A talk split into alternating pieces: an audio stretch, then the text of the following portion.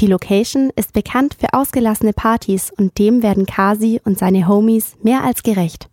Das Konzert im Jazzhaus fühlt sich eher an wie eine Studieparty unter Freunden als ein offizielles Konzert. Vor Acts sind die Freiburger Band Proberaum und Vince, die auch Freunde von Kasi sind. Um kurz nach neun tritt dann Kasi auf, an seiner Seite sein Produzent und Partner in Crime Antonios. Der sorgt an diesem Abend mit seinem eigenen Song Blue selbst für Gänsehaut. Der Auftritt der beiden bewirkt im einen Moment mit ruhigen Songs und Handylichtern melancholische Stimmung im Raum. Im nächsten Moment bringen Tracks wie 123 die Fans zum Ausrasten. Für gute Stimmung sorgen während des Konzerts auch Kasis Freunde.